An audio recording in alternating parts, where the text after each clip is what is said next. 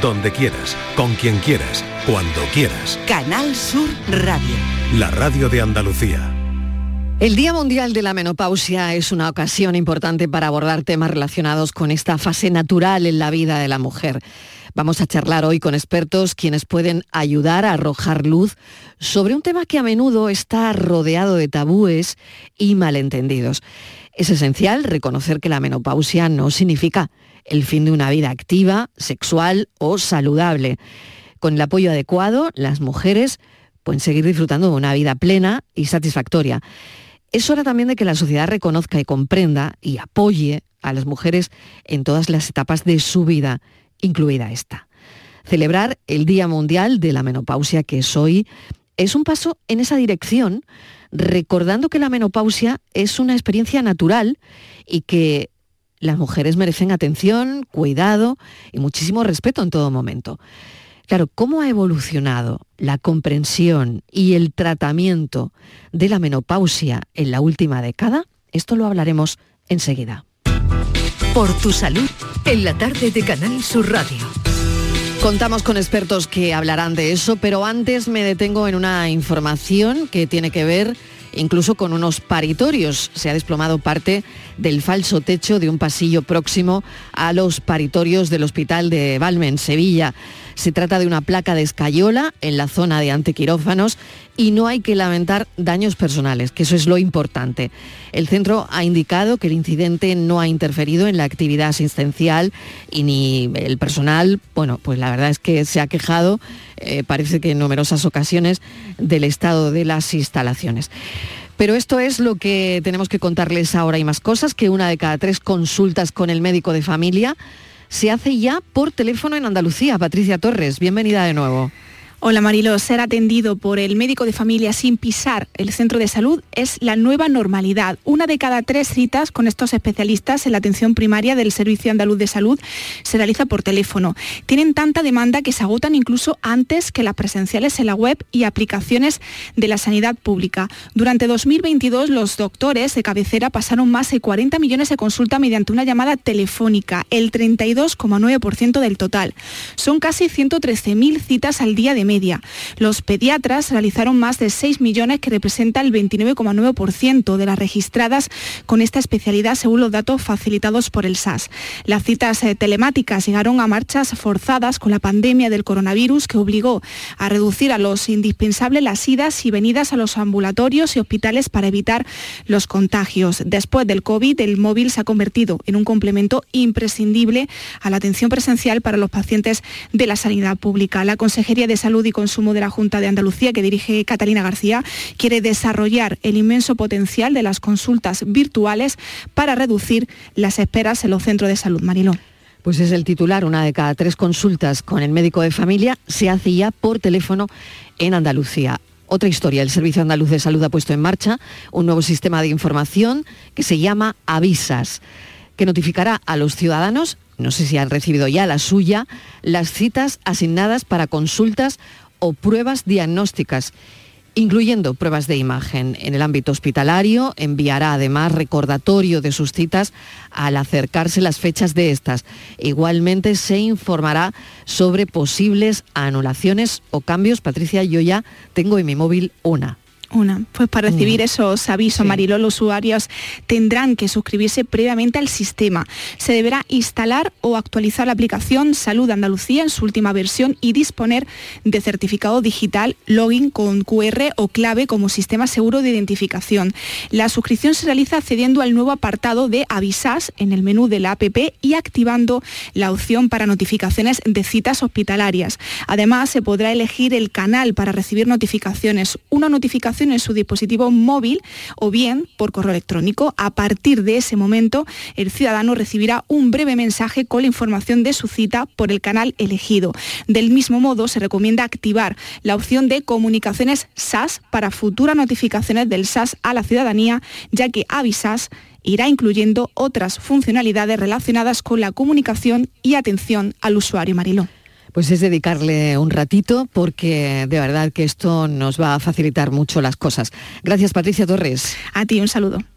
Día Mundial de la Menopausia, los teléfonos de este programa abiertos. Estos son nuestros teléfonos 95 1039 105 y 95 1039 16. Para contactar con nuestros expertos también pueden dejar un mensaje de audio 670 94 30 15 670 940 200. Nuestros expertos de hoy para hablar del el Día Mundial de la Menopausia el doctor Claudio Álvarez, director médico de la unidad de reproducción del Centro Gutenberg. Bienvenido, doctor. Gracias por acompañarnos. Y la doctora Lorena Sabonet, ginecóloga del Centro Gutenberg y eh, del Hospital Materno Infantil de Málaga. Doctora, bienvenida, gracias por acompañarnos. Gracias, buenas tardes. Bueno, empezaba con una pregunta que es cómo ha evolucionado la comprensión y el tratamiento de la menopausia en la última década, que parece que ha evolucionado, ¿no? Sí, sí que ha evolucionado. Menos mal que ha evolucionado, pero tiene que seguir adelante. La menopausia, como bien has dicho, es una etapa fisiológica de la mujer, es una etapa que tiene que entender como natural. Igual cuando aparece la primera regla, la mujer lo da como normal, pues la menopausia es otra, etapa normal de la mujer y que debe prepararse para ella, bien replanteándose su vida, sus estilos de vida, su alimentación, su ejercicio físico para aceptar y que esta etapa no le cause eh, síntomas que empeoren su calidad de vida. Porque es verdad que cuando llega la menopausia eh, cesa la función del ovario y los estrógenos disminuyen. Y esa caída de los estrógenos puede llevar a la mujer a enfermedades crónicas graves que se pueden prevenir eh, si conoce la mujer y consulta a su experto en los diferentes tratamientos y cómo puede eh, replantearse su vida para aceptar esta nueva etapa. ¿Qué síntomas de la menopausia considera que son menos reconocidos o menos discutidos, pero que las mujeres deberíamos conocer?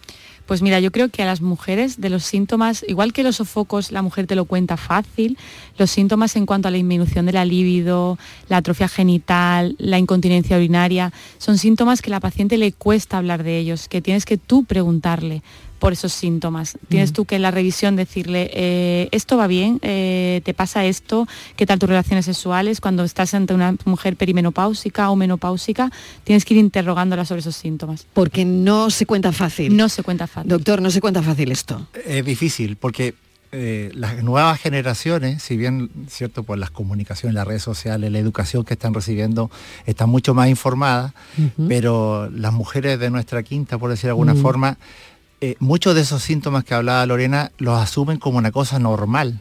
Sí, esto que me pasa, que, no tengo ganas y que tengo la libido en, el, suelo, esto ya está, es así la vida y, ya está, y no hay más, ¿no? Porque mi madre me lo dijo, mi abuela, y, y es la vida. Claro. Y hoy en día existe tratamiento y solución para todos esos problemas. O sea que esto se puede arreglar. Totalmente. Doctora. totalmente, totalmente. Es como dice él, mi madre le pasaba, pues a mí me pasa igual.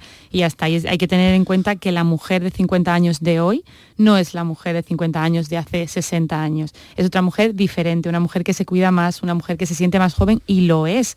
Y hay que desmitificar que menopausia es igual a senectú o a vejer, para nada. Muchas mujeres en la consulta cuando tú le dices, está llegando la menopausia, es como, oh, qué horror. Uy, no me digas, ¿y qué me va a pasar? Exacto, ¿qué me va a pasar? Claro. Ya soy una vieja, no puedo tener hijos. Eh, sí, tu función reproductiva cae, pero es una etapa maravillosa de la vida que si te preparas para ella, la puedes disfrutar. Y además eh, que las mujeres, eh, la esperanza de vida ahora llegan a los 83, 84 años, puede suponer un tercio de su vida, un tercio de su vida para seguir disfrutándola un poco a raíz de eso, que hace 50 años la esperanza de vida era 60, 65 años en la mujer. Entonces, claro, cuando llegaba la menopausia nos quedaban 10 años de vida de vida. Como que ya para qué, ¿no? Ah, qué pena es eso, qué, triste, ¿no? Un día que la menopausia llega a los 50 años en mm. promedio, estamos hablando de que todavía quedan 20, 30 años de vida útil ¿eh? y vida sana y vida plena, digamos.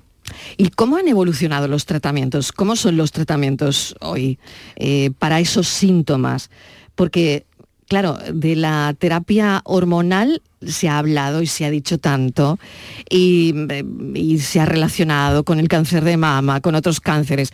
Aquí hay tanto lío, doctores, hay tanto lío que yo me gustaría que la gente que hoy termine de escuchar este programa sobre la menopausia le quede meridianamente claro lo que tiene que hacer. Pues mira, en primer lugar, eh, la terapia, los tratamientos para la menopausia tienen una fase de escalones. En primer lugar, lo primero que debes empezar es por el primer escalón, que es cambiar tu estilo de vida, eh, evitar el alcohol, el tabaco, una dieta sana, el ejercicio, que es muy importante, un ejercicio adecuado, eh, añadiendo a ese ejercicio ejercicios de fuerza que mejore tu masa muscular y que ayude a prevenir la osteoporosis, a mejorar tu sistema cardiovascular. Con eso te mejorarán los sofocos, eh, si con eso no es suficiente, pasaremos al siguiente escalón, que son las terapias naturales, con fitostrógenos, con semicífuga, etc. ¿Qué significa eso? Eh, son terapias... Vamos a traducir.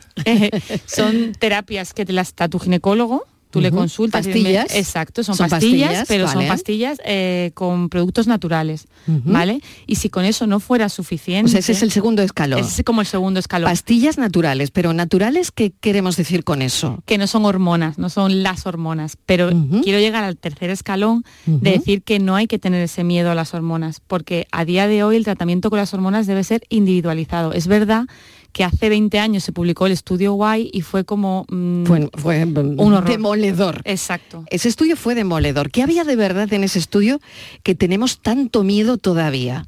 Cuando nos hablan de hormonas, yo creo que, eh, no lo sé, yo, yo, vamos, que por edad no me enteré bien del estudio, pero yo me hablan de hormonas y, mm, y digo, uy, ¿esto qué será? ¿O esto va a ser bueno?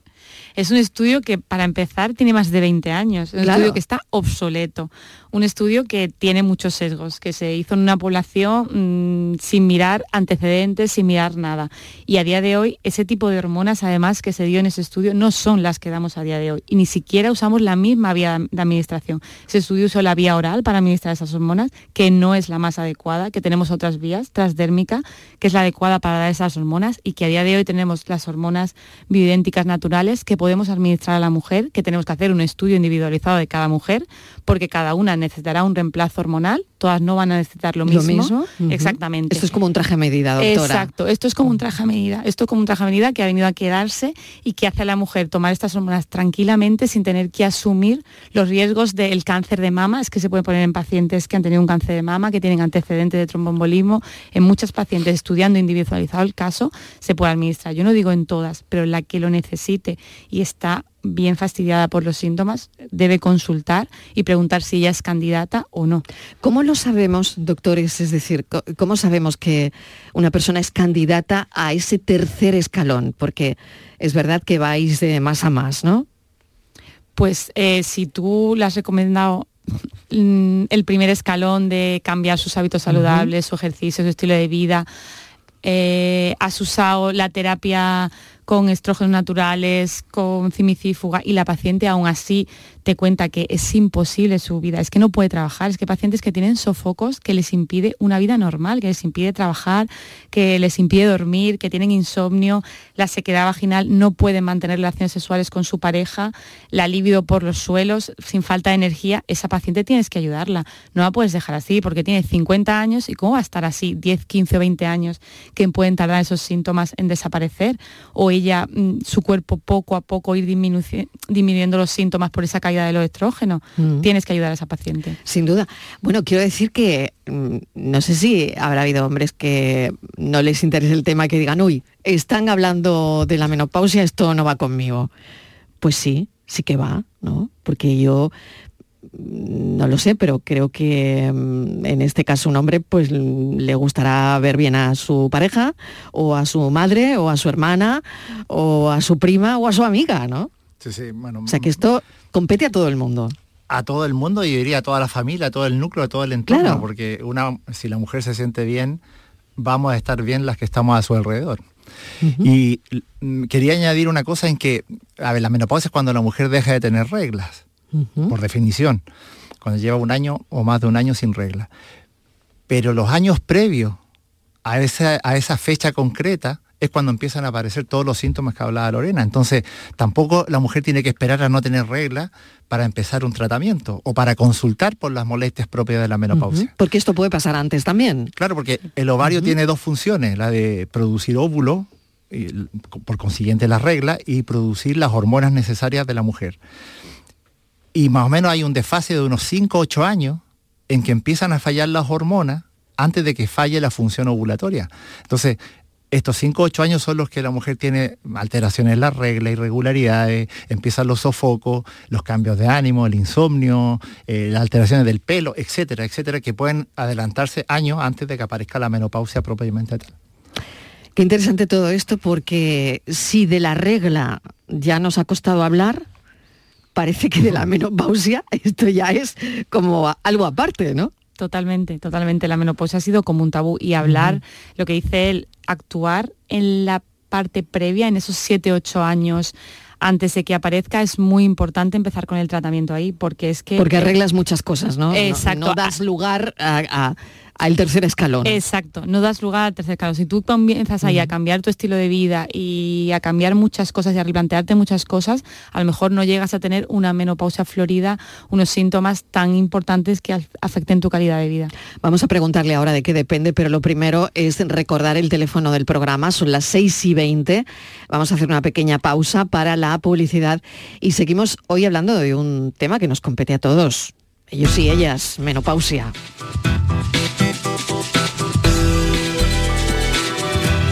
Estos son nuestros teléfonos 95 1039 105 y 95 1039 16. Este otoño, únete a la revolución solar con Social Energy. Disfruta de tu instalación llave en mano con grandes descuentos y te regalamos 200 euros en tu batería virtual para que pagues 0 euros en tu factura eléctrica con Luz. Pide tu cita al 955 44 11 11 o socialenergy.es y aprovecha las subvenciones disponibles. La revolución solar es Social Energy. Aprovecha tu ocasión. Llega el Salón del Motor de Sevilla del 26 al 29 de octubre. Las principales marcas, modelos y motorización en turismos, motos y vehículos profesionales en un único espacio. Fibes. Salón del Motor de Sevilla. Cuatro días para aprovechar la mejor ocasión. Del 26 al 29 de octubre en Fibes. Te esperamos. La tarde de Canal Sur Radio con Mario Maldonado. Disfruta de las tardes con tu radio, con tu sección preferida, cafelito y besos, entrevistas en profundidad, por tu salud y los temas que más te interesan. Todo aquí. En la tarde de Canal Sur Radio con Mariló Maldonado, de lunes a viernes desde las 4 de la tarde. Canal Sur Radio, la radio de Andalucía. Canal Sur Radio. Si necesitas recuperarte de una operación de cadera, rodilla o cualquier otro proceso médico, en Vallesol podemos ayudarte. Contamos con profesionales que te ayudarán a recuperarte más rápido y todo ello sin desplazamientos innecesarios y por mucho menos de lo que imaginas. Infórmate en el 900 24 24 25 o en vallesol.es. Vallesol, te cuidamos diferente porque eres único. Las empresarias andaluzas son de premio acto de entrega de la quinta edición de los premios Empresarias Andaluzas, organizado por la Federación Andaluza de Mujeres Empresarias. Día 18 de octubre a las 8 de la tarde en el Teatro de la Sede Social de la Fundación Cajasol en Sevilla. Asistencia hasta completar aforo.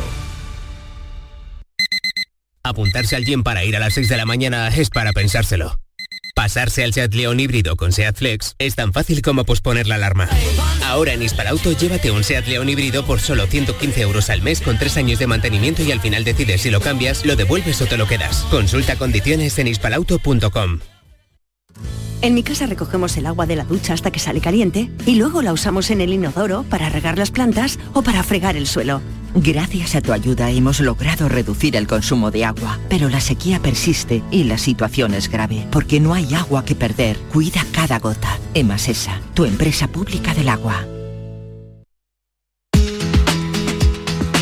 Estos son nuestros teléfonos 95 1039 105 y 95 1039 16. Y si quieren mandar un mensaje de audio a nuestros expertos 670 94 30 15, 670 940 200, hoy estamos con los doctores eh, Claudio Álvarez, director médico de la unidad de reproducción del Centro Gutenberg, y la doctora Lorena Sabonet, ginecóloga también del mismo centro y del Hospital Materno Infantil de Málaga. Tenemos una llamada, Rafaela de Córdoba. Rafaela, ¿qué tal? Bienvenida. Hola, buenas tardes. ¿Qué tal? Cuéntenos. Pues mire, yo es que todo lo que están hablando yo ya lo he pasado. Vaya.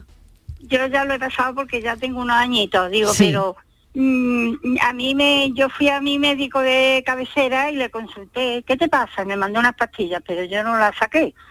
Pues Vaya. entonces mm, yo ya fui a, a una hermana mía que tenía cáncer, estuvo en Reina Sofía, aquí en Córdoba, y me habló que en la misma mañana me hacían todas las pruebas allí para el tema mío de la menopausia. Yo Sí. era unas calores, me destapaba, me tapaba, la sequedad, todo lo que han hablado me ha pasado a mí.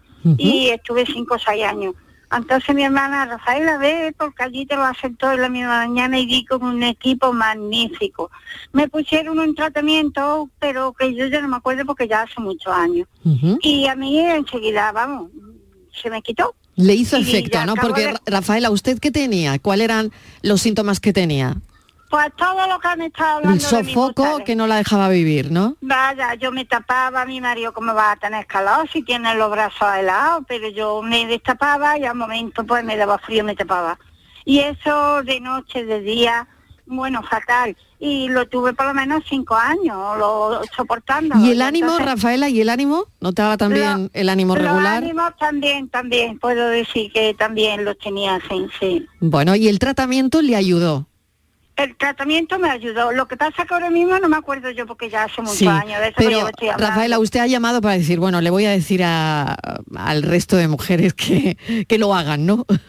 Sí, sí, a mí se Vale. me quitó. Lo que pasa que no le puedo, eran unas pastillas, creo sí, yo. bueno, ahora nos lo dicen los doctores. Mm. Unas parchas que me era a la semana me quitaba uno y me ponía de eso sí me acuerdo, de los demás no me acuerdo ya porque ya hace muchos años. Pero yo digo en un equipo de Reina Sofía magnífico. Qué bien. Me hicieron pruebas, mm, vamos, yo quedé súper contenta. En la misma mañana menos una mamografía que me hicieron en la ca- en otro sitio. Rafaela, ¿y en lo- cuánto tiempo mejoró usted? ¿En cuánto tiempo después del Pues tampoco, tratamiento? Porque ya hace muchos años, pero yo apenas que empecé el tratamiento, yo creo que ya me sentía mejor. Y a vivir la vida, ¿no? Así, sí. Muy bien. Así Pues que le agradezco todo mucho. El tema que han estado hablando Sí. lo he tenido yo y aguantándolo muchísimos años. Y yo por una hermana mía que tenía cáncer, en- vamos, en esos años, me, ella se enteró que estaba ingresada en Reina Sofía. Rafaela, mira, Ya. como a ti te pasa Bueno, esto, no, la no hay que aguantar, Rafaela, no hay que aguantar, Pues ¿no? yo Le hizo sí, caso a su hermana. Bueno, Sí, sí. gracias, un beso, gracias por su Nada, testimonio. para vosotros, felicidades por el programa. Muchísimas gracias, un beso enorme. Adiós, adiós. Bueno, su médico de familia se lo recetó, pero ella necesitó que fuese Un especialista. Claro, una hermana que le dijera, Claro. bueno, mira, eh, ve a, a este sitio que, que te, que te vas a sentir mejor, ¿no? Claro. Sí, Eso, eso pasa, pasa porque esto ocurre, ¿eh? Este es el día a día vuestro, ¿no? sí, sí. Sí, sí, Mm. totalmente. Eh, ella hablaba de unos parches. Doctora, ¿a qué Sí. se estaba refiriendo? ¿Si esto es antiguo o no? o- No, no, no, no es antiguo. es- Siguen, ¿no? Mm, Sí, siguen los parches de manera diferente, pero siguen. Algunos no están comercializados en España, pero sí que es verdad que es la mejor vía de administración de las hormonas, como he dicho, la vía transdérmica, donde las mujeres se sienten enseguida los efectos, se sienten bien, como ya decía, se sienten bien y no asumen los efectos secundarios de ese estudio que decía las hormonas, Sí, vía oral, tal, que, eran como terribles Todas en la cabeza ahora mismo, que es ¿no? una pastilla que me mandaron yo no me quise tomar porque me decían que Sí. exactamente, exactamente. Bueno, pues hay que olvidarse de eso. Vamos a hablar de la menopausia también precoz, doctor, porque cuando eh, estamos hablando de una menopausia precoz, A, a ver, primero ha cambiado un poco los conceptos. Ahora ya no se habla de menopausia precoz, sino que de insuficiencia ovárica primaria. Bueno, Ah. nombre médico. ¿vale? En definitiva es cuando mm, esto que es la menopausia, es decir, el cese de la función ovulatoria y hormonal del ovario, sucede antes de los 40 años. Y esto hay personas que lo tienen de manera natural. Así es, porque la gran mayoría no, no tenemos una causa, pero hay un porcentaje, un 30-40% sí que es Y secundario no a algo. sabéis por qué pasa.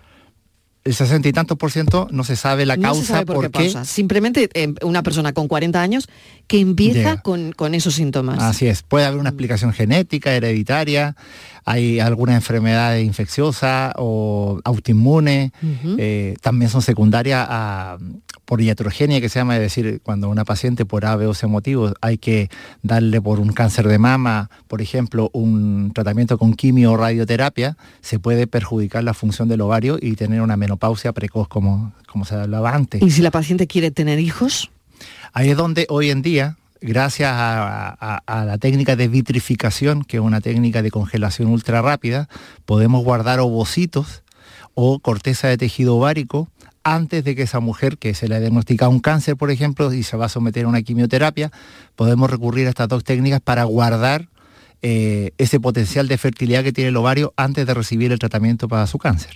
Y una vez que se ha recuperado ese cáncer eh, y el oncólogo nos lo permite, podemos hacer un tratamiento de reproducción asistida para que logre su embarazo o su maternidad. Claro, todo esto es muy importante. Punto número uno, porque mm, sigue avanzando la edad eh, a la que las mujeres, en la que las mujeres tenemos hijos, ¿no? Mm, que no sé esto cómo estará a día de hoy, pero... Hoy estamos en 34 años. Eh, o sea que estamos en una, llamáis los ginecólogos eh, madres añosas, ¿no? Que no lo sé. Bueno, eso ya también. Eso ya está Hay que antiguo. cambiarlo, hay que cambiarlo, hay Eso que hay que cambiarlo cambiarlo. también. Eso hay que cambiarlo. Eso, eso no es bueno. No. ¿No? Pero antes, para referirse a una mujer que con 34 años tenía su primer hijo, era como una edad tarde, tardía, ¿no? Sí. Por lo menos para tener el primer hijo sí, porque eso hacía que eh, esa mujer ya, bueno, no, no hacía. Hace que una mujer que hoy tiene su primer hijo a los 34 años significa que como mucho va a tener un segundo, porque ya cuando quiera el tercero no va a poder, por la fisiología que, que es la vida, digamos. Si hay una mujer que ha sido diagnosticada con menopausia precoz, em, ¿tendría la opción de concebir de manera natural? De- como dije antes, hay un 60 y tantos por ciento de causas desconocidas. Entonces se dice que en, esos, en esas pacientes puede existir la posibilidad de tener una gestación natural, pero la probabilidad es de entre el 1 y el 5%. Muy baja. Muy baja. Entonces la alternativa más eficiente, ahí eh, eh, lo único que queda es, una- es recurrir a una reproducción asistida con donación de ovocitos. Óvulos donados, quería hablar de eso. Sí. Em, ¿Esto cómo, ¿Esto cómo va, doctor? Bueno, Esto de los óvulos donados, ¿cómo va? El, el concepto rápido es que para lograr un embarazo tiene que haber un espermatozoide, un ovocito, y ese ovocito, ese ovocito debe ser fecundado, se desarrolla ese embrión y ese embrión tiene que implantar en un útero. Eh, y en estos tres actores, eh, la, eh, la donación de óvulos, cuando falta el ovocito, aparece la donación de, óvulos, que en España está regulado por la ley del año 2006, donde nos dice que nosotros tenemos que buscar una donante de ovocitos anónima, joven, sana, eh, con una serie de estudios que tiene que cumplir para poder ser donante y en forma anónima nosotros asignamos, dependiendo de las características físicas, el ovocito a esa pareja o a esa paciente. Esos ovocitos son inseminados con el espermatozoide del varón o de un banco de semen si la mujer no tiene pareja y el embrión que se desarrolla lo transferimos en el útero de la paciente. El concepto es que eh, es como si la mujer de, con menopausia precoz o con un mayor de 40 y tanto, donde es imposible casi lograr un embarazo natural o con sus ovocitos propios, eh, pase a estar a eh, tener un pronóstico como si se estuviera embarazando con 20, 25 años, que es la edad que tienen la mayoría de las donantes. ¿Y se puede retrasar eh, la menopausia precoz? ¿Hay algún indicio, algún indicativo que les diga a los médicos que esa persona puede estar entrando en una premenopausia y poder retrasar esto? A ver, retrasar no, porque No, el reloj no. biológico avanza y eso es imposible de detener. No quiero decir eh, la precoz. Sí, la sí. que- sí. No, por ejemplo, una paciente... Una vez eh, se pone el reloj en marcha, Sí. no hay manera de Pero volver atrás. Una paciente que eh, ya quiere buscar embarazo, por ejemplo, y está- le está costando, tiene una reserva ovárica baja, o es decir, pocos óvulos en el ovario, Que eso se ve con un análisis, o, ¿no? o una ecografía, Una ecografía. o los síntomas propios de la menopausia, que son los sofocos, etcétera. Es decir, si empieza a haber sospecha de que pueda haber un pro- eh, este tipo de problema, lo mejor es consultar y ver, dependiendo de la evaluación que hagamos, eh, vamos a ver qué alternativas son las más convenientes para esa mujer. Habrá situaciones en las cuales le vamos a decir, mira, estamos contra el tiempo, así que nos tenemos que embarazar ya, porque mientras haya ovocito eh, y eh, existe la posibilidad de poder hacer algo para tener un embarazo con sus óvulos propios. Eh, porque si no hacemos algo, la única alternativa va a ser la donación de ovocitos. Posterior. Está claro. Ahora, mm. cuando la menopausia precoz, o la insuficiencia ovárica primaria, eh, es por una causa iatrogénica, es decir, cuando yo sé, como dije antes, que a esta paciente le voy a quitar un ovario por un tumor, etcétera, o, perdón, un, eh, o, o va a recibir quimioterapia, entonces esa paciente, claro, la única forma de prevenir esos problemas es guardando los ovocitos. Vamos a recordar de nuevo el teléfono del programa. Estos son nuestros teléfonos 95 1039 105 y 95 1039 16. Teléfono al que ha llamado José María de Sevilla. José María, bienvenido. Hola, ¿qué hay, Mario? Adelante, muy bien. ¿Cómo está usted? Cuéntenos. Buenas, buenas tardes, no estoy muy bien, que digamos, ¿eh? Vaya. Yo estoy pasando la de... Ni veo muy bien y, y me entran unas calores que son... mm, He tenido que ir a, de urgencia aquí a, al viso, que hay un una urgencia que hay, que he tenido que ir varias veces porque se- me entra una calor por las tardes, joder, además. Bueno, me, pues- tomo, me, me tomo en Alaprin. Ah, bueno, José María, eso, si toman al april y le entran esos calores, lo más probable es que sea una crisis de una Sí, subida porque- de tensión. José María, Sí, menopausia, sí. No es. menopausia no es. Eso se lo dicen ya los doctores que tengo aquí. menopausia no es. Eh, en, la- la atención. Probablemente. Probablemente. Claro. No, no, yo, yo estoy tomando para eh, es- es- esas pastillas, Analaprin, que llama. Eso, eso es una, una medicación para la tensión. Por eso que lo mejor es que consulte, pero por la tensión, no por el- la Pero- menopausia. pero- digamos. Pero eso tendrá más, más, más, más gramos, lo que sea, no... O sea, él, él querrá saber si el tratamiento no, eh, o sea, Bueno, que no es suficiente, ¿no? A ver, por lo que, no recuerdo de la hipertensión, sí, claro. Si no resulta un tratamiento, se pueden subir dosis o cambiarlo. 20 miligramos a la, a la que me tomo. Tiene que consultarlo, José María, con su médico de familia. Oh, Consúltelo, a ver, a ver qué le Bueno. dice. Porque si no, no, Bueno. no podemos recetar en directo ni mandarle una dosis ni nada de eso, porque imagínese, imagínese. Ya, ya, ya, ya. tiene que, tiene, pero sí que tiene que mirarlo, porque si usted no se encuentra bien, tiene esos sofocos, y Hombre, tengo Hombre, 70 y- claro. Voy a cumplir 26, 78 años. ¿eh? hombre, pero eso hay que mirarlo. José María, Sí. un abrazo. Muchas Venga, gracias. Gracias a ustedes. ¿eh? Un beso. Sí, gracias, ¿eh? Un abrazo, un abrazo. Charo, ¿qué tal? Bienvenida. Hola, buenas tardes. Cuéntenos, Charo. Vamos a ver, yo con el tema de los calores, el, el embarazo, lo que han estado hablando los doctores, yo me desarrollé con 17 años. Perdí la regla con 18. Empecé a tener los calores, eh, tuve un hijo sin tratamiento, ninguno. Lo tuve con 28, mi hijo está normal, hoy día yo tengo 52, él tiene 23 años pero yo tengo esos calores a mí sobre todo lo que más, lo que más, porque ahora con 40 y largos me ha vuelto a venir la regla, pero yo tengo esos calores, pero a mí lo que más me ha afectado ha sido a los huesos. Yo tengo dolores por todos lados. Charo, esto es increíble, ¿no? Yo, me, me parece un caso interesantísimo, Tengo ¿no? los ovarios poliquísticos, me diagnosticaron ovarios poliquísticos.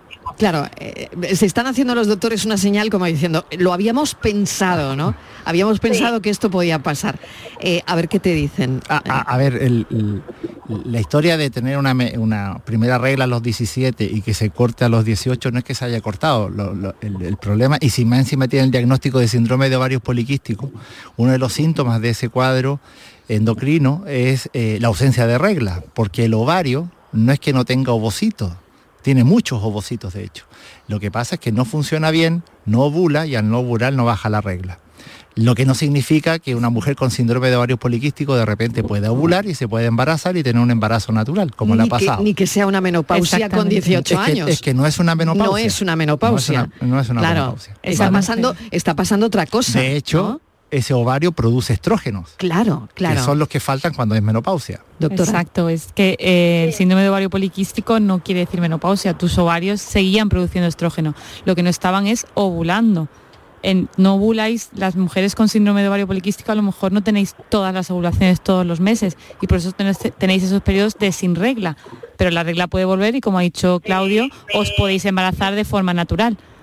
Eso es porque yo incluso una vez que tuve a mi hijo, me dijeron que tendría mis 40 días de sangrado y que podía ser que el ovario arrancara y tendría, o de tener mi regla, pero que va, una vez que tuve los 40 días de sangrado, dejé de sangrar y ya le digo hasta los 40 y muchos largos, no he vuelto a tener regla otra vez.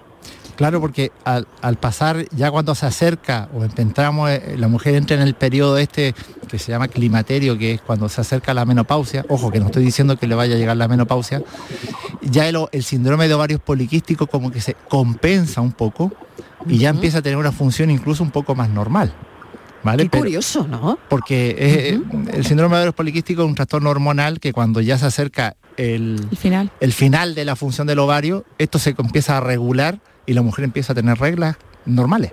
Qué interesante, pero ocurre al final. eh, eh, desde luego es curiosísimo, ¿no? Sí, Pero hay que preocuparse ahí porque el síndrome de ovarios poliquísticos como complicaciones crónicas, eh, una mujer que, tiene, que ha tenido síndrome de ovarios poliquísticos, claro, uy, recuperó las reglas, me he mejorado. No, hay que tener ojo porque esa mujer eh, o esa paciente puede tener más riesgo de hipertensión, de diabetes, de, y sobre todo si tiene un... Tengo. Ahora, ahora me está saliendo la diabetes, O sea, es que el síndrome de ovarios poliquísticos como complicación crónica con la edad aparecen ese tipo de complicaciones, aumento del colesterol malo, eh, y si eso le agrega la obesidad ya hacemos el paquete completo. Por eso que lo que decía mi compañera, es súper importante mejorar los estilos de vida. claro, eh, yo estoy en tratamiento porque siempre he estado gordita, a raíz de eso siempre he tenido sobrepeso, ahora cuando me está repuntando la diabetes y cuando me pasó con 18 lo primero que perdí fue el pelo, a mí se me cayó todo el pelo. Claro, claro, es que las mujeres con síndrome de ovario poliquístico, como ha dicho mi compañero, ese trastorno hormonal, a veces tenéis mm, un poquito de más hormona masculina y se puede producir esos ciclos no ovulatorios, la caída del pelo y todo eso efectos secundarios, el, el ma- mayor riesgo de hipertensión, de diabetes, por ese aumento de hormona masculina cuando no toca. Charo, muchísimas gracias por, por llamar. Gracias a vosotros, Eh, Espero que todo vaya bien. Ha sido muy interesante que nos cuente su caso. La verdad es que le agradecemos su llamada muchísimo. Gracias, un beso. Muchísimas gracias a vosotros, un beso. Un beso. Qué curiosa la historia de Charo, ¿no? Al menos para mí que no había oído eh, una historia como la suya. Vamos a escuchar a Francisca de Granada. Francisca, ¿qué tal? Bienvenida. Buenas tardes. Francisca, ¿cómo Que Me está? alegro de escucharla. Igualmente, Estamos- cuéntenos. Mire, yo es que soy una señora que me quitaron matriz ovario Sí. con 45 años. Vaya, muy joven. Y me pusieron, me pusieron los... Primero me iban a quitar solo la matriz porque tenía un mioma. Sí. Pero luego ya tenía dos hijos y me dijo el ginecólogo que, que, que tenía algunos quistes que no eran grandes ni nada, pero que me iba a quitar también los ovarios. Bueno, el resultado es que me mandaron unos parches. Yo he sido de siempre muy calurosa y por lo menos se me aplacaron mucho los bochornos. Sí. Pero ahora ya tengo 78 años, pero que yo tengo unas calores que yo no puedo parar, si yo tengo los siempre chorreando y con sudor la cabeza. Lo mismo me da que sea invierno como que sea verano. Paso unos veranos y ahora que ya estamos siempre sudando los pelos, chorreando la cara, chorreando. Vaya, una cosa y digo... Con lo que ¿esto por qué fastidia, con lo que fastidia, Francisca, ¿eh? Ay, lo que fastidia. Es Mira, verdad. yo tengo los ojos que ahora me han operado, las lágrimas. Sí. Vaya, una cosa, yo estoy pasando lo, lo más grande, como yo digo. Bueno, a ver qué le dicen los... a- A ver qué le dicen. A a ver. Y Francisca, una pregunta, ¿sigue con los parches o no? Los partes me los quité, los puse mucho tiempo. ¿Y por Pero qué? ¿Por luego qué él ya se me los quitó? dijeron que no. Vaya, me los quité yo misma porque llevaba ya cerca de 10 años y decían que eso era malo tenerlos tanto tiempo. Ahí, ahí, ahí, Ahí, ahí, vamos esta tarde, ahí vamos esta tarde. Exacto. Porque es verdad que, que, claro, todas tenemos en la cabeza eso de, uy, muchas hormonas son malas, ¿no? Y entonces una dice, pues me lo voy a Y por quitar. eso que yo sentía decir eso Claro. y digo, vaya que me salga algo que sea el peor remedio que la enfermedad. normal, pero, pero escucha a la doctora Francisca, escuche. Francisca, eh, los tratamientos, antes de suspenderlos, hay que consultar con el especialista porque los parches le iban bien, le funcionaban. Y con un control adecuado de la medicación, no hay que tener miedo a los riesgos que pueda tener esa medicación. Llevando el control adecuado, le mejoraba su calidad de vida, no que ahora está con una calidad de vida peor por los sofocos, por las calores Peor, que tiene. vaya, papá. Claro, pues debe volver a Entonces, ¿qué tengo consultar. al ginecólogo? Claro, debe volver a consultar Claro, para que le pongan que tratamiento. Voy a hacer otro inciso. Es que mm, una piensa, tengo 78 años, yo ya, ¿para qué voy a ir al ginecólogo? No, no, ni hablar. Pues ni hablar, Francisca. Todo lo contrario, tengo 78 años y tengo mm, calores, sofocos, lo que sea. Una va y mire pide usted, su el cita al problema que ginecólogo. con esto de las mamografías también, que digo, tengo 78 años, pero ya no te las mandan y también te puede salir algo malo. Yo Ya, tengo bueno, un es- eso sí, hay que estar atenta una en este caso, ¿no? Sí, ya eso... Ya hay que estar atenta a una. El cribado que hace la seguridad social, Claro, es es- hasta la edad eh, que lo hace. Es lo que es, ¿no? Es lo que Ahí no tenemos. podemos. Pero en el tema del ginecólogo, claro, Francisca, usted pida cita y se lo cuenta. Por eso que voy a pedirle a mi doctora, porque yo tengo hasta por debajo del pecho, tengo hace mucho tiempo un bulto de grasa, han dicho que. Bueno. Pero ya sabe usted, cuando empiezan a hablar, pues a mí me da miedo. Bueno, pues también se lo me he dice hecho mamografía, y se queda siempre tranquila. me han dicho que es de grasa. Claro, pues se pero que queda a mí me da miedo. Francisca, un abrazo. Bueno, muchas gracias, Muchas ¿eh? que me alegro de escucharlo. Igualmente. Y gracias por el programa, que es estupendo, hija. Gracias, un abrazo, un beso enorme. Un beso, un beso Ahora muy fuerte. nos Adiós. llama Antonia de Sevilla. Antonia, ¿qué tal? Bienvenida. Buenas tardes.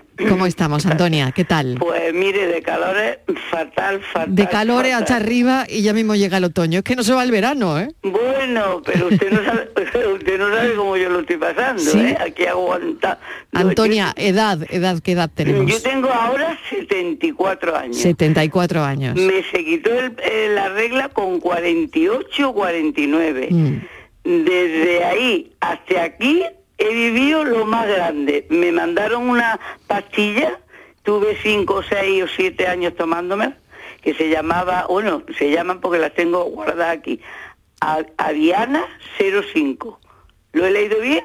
Eviana. Ah, Eviana, sí, sí, la ha leído bien. Lo he leído bien. Pues esto me fue a mí fabulosamente bien, mandado por mi ginecólogo. Vale. Bueno, se quita este hombre de mi compañía porque yo no tengo la seguridad social, me voy a otra y sigo un tiempo y luego no sé por qué me dice que me tiene que hacer un legrado, bueno, no sé por qué, me vio que me hace, me hace siempre que voy una eco y me vio una mijita mm, de algo que tenía, yo me asusté, me hizo un legrado y a partir del legrado ya no he tomado nada más. Nada más que abanico me llama. Y yo, mire usted, mire usted, yo, yo no sé, ¿eh? no sé si soy la peor de, de alguna. Yo, mire usted, no duermo, me levanto con la sábana empapada. No Yo puede tengo ser, que no cambiar puede ser, Antonio. La cama, usted no se puede imaginar, Claro, ¿eh? no puede ser con esto. una gasita en el cuello, de hora en hora, de día Ay, que se Ay, nos se ha cortado. cortado, se nos Se ha ha cortado. cortado. Bueno, eh, yo creo que entendemos Totalmente. perfectamente lo que le pasa, que bueno, que también le pasaba a Francisca, que nos llamaba y ahora es Antonia, 74 años, y claro, eh, Lleva más de 20 años con sofocos. es que esto no hay quien lo aguante, es que esto no hay quien lo aguante, Claro, que no hay claro. quien lo aguante. Claro. Claro que no hay quien lo aguante. Francisca es otra paciente candidata a tratamiento, eh, viendo... Y que no importa la edad, que creo que no está importa la edad, no importa aquí la edad. que no la edad no la señora importa, está hay bien ir- fastidiada. Hay que ir de cabeza al ginecólogo, claro. Claro, la señora está bien fastidiada y hay que mejorarle esa calidad de vida. Y es que lleva casi 30 años bien fastidiada. Tomó las pastillas esas que le mandaron, como ya he dicho, unos años, apareció algo en el útero que ya la asustaron y las dejó. Y ya no le dieron más nada. Y pues si esas pastillas no eran las adecuadas, hay que buscar otra opción para esta paciente, que la hay, existe. Hemos recuperado a Antonia. Antonia está diciendo... yo ya, ya estaba nerviosa porque la, se había cortado. No se preocupe, le hemos recuperado la llamada. Estaba diciendo la doctora precisamente eso, que bueno, que usted es candidata a... Do- donde donde donde usted esté, donde vamos, yo estoy desesperada. Vamos. Bueno, seguro que en Sevilla eh, puede ir a su, a su médico de familia, explicarle y, y seguro que ya le dirán dónde acudir. Mire, mm, chorreando la cara, los brazos, me tengo que poner pantalones para sacarme el sudor. Claro. Mm, yo estoy incómoda si salgo a la calle, si estoy dentro. Yo lo paso fatal. Pues se lo tiene que decir así como nos lo está contando a nosotros al médico de familia. Y seguramente le va a derivar al ginecólogo. No, ¿no? yo, yo- Claro. yo lo que estoy es por irme a otra, otro ginecólogo, que puedo probar a ver si mm, me da otra opción, ¿no? Bueno, pues, pues donde usted quiera, donde usted decida. No, no podía hablar con alguno de los médicos que me diera cualquier cosita. No, no, lo, lo importante es que sepa que lo que le está pasando no es normal, que tiene tratamiento, un muy buen tratamiento y que no tiene que tenerle miedo al tratamiento. Ea, pues solucionado. Eh, pero Antonio. claro, ¿dónde me voy que me mande ese tratamiento tan Al bueno? ginecólogo, al ginecólogo. Sí, claro, ahora estoy para país que yo voy de cada seis meses me mira por, por porque me mira ella debido a que me hizo aquel legrado. Pero mm, yo estoy por cambiar a ver si Pues ya está, cambia usted. ella sí. no me dice Si nada no- que pues si ha perdido usted la confianza, se cambia. sí, se pues cambia, sí. pues claro, se Pues cambia y sí. se pide otro. de acuerdo. mire, le, le voy a decir otra cosita. Sí. Mire, to- tomé mm, Duavive, que me fue muy bien, pero lo quitaron de- del mercado. ¿Eso es así? A ver, doctora. Sí, sí, y doctor. Sí, sí, va, iba muy bien y, no está ahora, pero hay otras opciones, hay otras opciones. Hay opciones, no está y habrá lo mismo, o, pero que se llamará de otra manera. ¿Y usted que está en Madrid? Ellos están aquí en Málaga conmigo. Estamos en Málaga. Ellos están aquí en Málaga conmigo. voy yo, vamos. Antonia, pero que esto es muy sencillo, que cualquier ginecólogo seguro, seguro, de verdad que seguro, la va a atender. ¿eh? De todas maneras, bueno, pues aquí están ellos y el doctor Claudio Álvarez del Centro Médico Gutenberg y la doctora Lorena Sabonet, que además está en el materno infantil de Málaga, pero bueno, y en Sevilla seguro que también la van a atender. Un saludo, Antonia, muchísimas gracias. Que haya alivio. ¿Le podía preguntar que si los parches también serían buenos? Si me los manda. Hay que verlo, hay que, hay que estudiar cada caso. Sin verla no puedo decirle. Vale, pues muchísimas Un gracias. abrazo, cuídese mucho. Y a, ver si tengo suerte. Pues seguro que sí. Un abrazo enorme, que haya mejoría. Doctores, me he quedado sin tiempo. Muchísimas gracias por la visita. y Yo creo que ha sido muy interesante porque hemos tenido llamadas muy interesantes y bueno, yo creo que habrá que hacer una segunda parte de todo una segunda parte no porque se nos ha quedado cortito al final. Totalmente. Doctora Lorena Sabonet muchísimas gracias. Y doctor Claudio Álvarez gracias muchas gracias. a vosotros. Seguimos. La tarde de Canal Sur Radio con Mariló Maldonado. También en nuestra app y en canalsur.es Salta al futuro con la Universidad Internacional de Andalucía Aún estás a tiempo de solicitar tu plaza en nuestros másteres y diplomas. Con títulos en medicina, derecho, enseñanza y mucho más. Infórmate en unia.es. Hay muchos tipos de energía, pero hay una que hace que todo avance, creando oportunidades de futuro, impulsando una industria verde potenciando el desarrollo sostenible y generando bienestar. Una energía que lucha contra el cambio climático y respeta el medio ambiente. Descubre, conoce, aprende y disfruta de todo lo que las energías renovables pueden hacer por ti. Y haz brillar tu energía. Junta de Andalucía. El flexo de Paco Reyero sigue brillando y esta temporada más. Si ya nos venías escuchando en Canal Sur Radio, esta temporada seguimos contigo también de lunes a jueves a las 12 de la noche en Radio Andalucía Información. Con el análisis y las entrevistas más singulares del mundo de la cultura. Entonces yo, mi sección esta, la voy a hablar de calambrazos. Desde el lado más íntimo y personal. Con un estilo casi artesanal. El flexo es un faro en un mar de incertidumbres. El flexo de Paco Reyer. Esta temporada de lunes a jueves a las 12 de la noche en Radio Andalucía Información. La tarde de Canal Sur Radio con Mariló Maldonado. La pregunta de hoy nos quedan nada, nueve minutos escasos para llegar a las siete en punto de la tarde. La pregunta de hoy es ya saben que hacemos una pregunta al final del programa y la de hoy es, ¿cómo debemos actuar ante una persona que tiene convulsiones? Nuestro invitado es Fernando Caballero Jiménez, técnico de emergencias sanitarias y técnico en cuidados auxiliares de enfermería. Es además instructor de cursos de primeros auxilios. Fernando, eh, gracias por acompañarnos.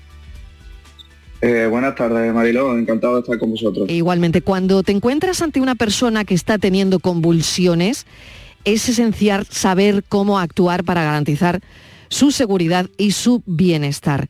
¿Qué es lo primero que tenemos que hacer? Bueno, yo, creo que lo primero que tenemos que hacer es lo más complicado, que es mantener la calma. O sea, eh, tenemos que tomarnos cinco segundos, eh, contemplar el, problema, dónde está, eh, sabemos que, es una víctima con convulsiones, pues una vez que hemos identificado el problema y nos hemos calmado un poquito, que ya te digo, es lo más complicado, eh, lo primero que tenemos que hacer es retirar todos los objetos que puedan dañarse, esa víctima puede dañarse con ellos. Eh, recordemos de que son unos movimientos muy bruscos, una agitación muy severa. Y claro, con cualquier golpe se puede hacer daño. Eh, tenemos que tener mm, una especial atención con, la cabeza. Es decir, eh, intentaremos que en la medida de lo posible y que nos deje, conservar que la cabeza, sujetándola con nuestras manos, se dé los menos golpes posibles. Y si entramos con una, una fase un poquito más de relajación o esos temblores primeros eh, mm, se han eh, solapado un poquito con la tranquilidad, eh, hacemos un poquito de, control cervical para que no se muerda la lengua. Es fundamental, ya, ya, comento el tema de retirar, para abreviar lo que son, retirar todos los objetos que se pueda hacer daño y intentar que no, que no se muerda la lengua. Pero por supuesto, y esto ha sido mucho hincapié, nunca jamás meter nada en la boca de la víctima. Claro, control cervical nos ha comentado para que la persona que está convulsionando no se muerda la lengua. ¿Cómo es ese control Exacto. cervical? ¿Qué tenemos que hacer? ¿Elevar, elevar la barbilla? ¿Qué hay que hacer? Es una maniobra bastante sencilla. Lo que pasa es que, eh, claro, cuando se trata de un paciente que está convulsionando, pues en realidad no tenemos que adaptar al paciente. Es tan sencillo como si nos encontramos la víctima en el suelo, eh, poner una, una mano en, en, el mentón y otra mano en la frente y hacer una maniobra frente-mentón, inclinar la cabeza hacia detrás, eh, a sabienda de que vas a respirar un poquito mejor y además eh, la lengua se nos va a quedar digamos, en reposo en la parte inferior del paladar. Con lo cual, eh, eh, con esto conseguimos que el paciente no se la muerda. Eh, en sí pasamos de, fase y esa fase se queda un poquito más tranquilo. Si este paciente suele tener cosas, o sea, esta, estos ataques epilépticos, a menudo pues aconsejamos, evidentemente que lleva su medicación, una cánula de Gelde que viene súper bien adaptada para que eso sí lo podemos meter en la boca y ahí sí podemos morder. Cualquier objeto, cualquier mano, hay mucho, mucho bulo y en cuanto a eso, el, alguna serie de televisión ha dado algunos consejos bastante fallidos, nunca jamás metemos cosas en la boca. La nunca sesión de la cánula de Jamás, nunca jamás no. se mete nada Exacto. en la boca de una persona que está teniendo una convulsión. Esto tiene que quedar meridianamente claro. ¿Es importante tomar nota de la duración de la convulsión? Eh, en estado, eh, el estado de, de la epilepsia, eh, dependiendo de qué tipo de evolución lleva, es bastante importante porque nos va a aconsejar, nos va a guiar a un futuro eh, pronóstico de, o diagnóstico, mejor dicho, de esa enfermedad. Dentro de la epilepsia hay muchas variedades. Entonces, eh, ese tiempo nos va, nos va a indicar si la medicación es adecuada, si está evolucionando, si está empeorando eh, mm, anotar el tiempo que está convulsionando es bastante, bastante eficaz y, y nos sirve como un, añadido para luego el, diagnóstico final. Y por último, Fernando, una vez que la convulsión ha terminado, ¿cómo debemos uh -huh. uh, reaccionar con la persona? ¿Qué le tenemos que contar? ¿Qué, ¿Qué, le decimos? Porque igual la persona no recuerda lo que ha ocurrido. No sé si una vez que la convulsión termina, hay un procedimiento, eh, primero asegurarnos de que la persona está bien, ¿no? Está claro, pero no sé si hay un, un procedimiento para proceder, valga la redundancia, mejor, para hacerlo mejor. Eh, evidentemente cuando, cuando ya esa, esa, ese ataque epiléptico eh, que digamos que es lo más, lo más visible ¿no? en esa fase tónica. Eh, y ya ha pasado el momento más, eh, más agitado y ya se pone en una, en una fase que llamamos atónica, donde los músculos del cuerpo pues, ya se pueden, se relajan, digamos. Eh, evidentemente vamos a aprovechar esa oportunidad para ponerlo en posición lateral de seguridad. efectivamente, esta esta posición, digamos, eh, que es tan sencilla como que tan, tan sencilla como eficaz, es simplemente eh, ponerlo al, a la víctima del lado izquierdo, a ser posible, eh, con la cabeza acolchada con sus brazos, apoyada en ella, y esto nos le va a impedir, si, porque hay veces que, que la, el ataque epiléptico acaba con, evidentemente, esa relajación, pero esa relajación puede llevar uh, consigo una, un vómito, digamos. Eh, ese uh -huh. vómito con esta posición lateral de seguridad evitamos que se lo atrague. Uh -huh. Y evitando esto, evitamos una, una, un broncoespasmo y eh, un mal mayor. O sea, es decir, concluyendo para, para que lo- los oyentes lo tengan claro. Eh, una vez eh, que tengamos el, ataque epiléptico, quitamos cosas alrededor, eh, intentamos hacer un control cervical cogiendo la cabeza y estirando un poquito, haciendo la maniobra frente al mentón, y aguantamos el, el tiempo que vamos a tener en cuenta para luego comentárselo a, a los sanitarios. Una vez relajado, lateral de seguridad y controlamos que, está bien, que está respirando, simplemente con poner la mano en el vientre. Evidentemente, si son unas respiraciones muy, muy flojitas, pues esta, esta mano en el vientre nos va a ayudar a que siga respirando. Son unas maniobras muy sencillas, pero que son muy eficaces. Fernando Caballero Jiménez, muchísimas gracias por habernos atendido, porque cambia todo cuando sabemos actuar o no. Y espero que esto les sirva a los oyentes también, cómo actuar con alguien con convulsiones. Muchísimas gracias, Fernando, un saludo. Muchísimas gracias a vosotros. Un, un lujo poder estar con, con- contigo, Marilo. Gracias, un abrazo enorme. Lo dejamos aquí, mañana volveremos a las 4 de la tarde, como siempre, a contarles la vida. Adiós.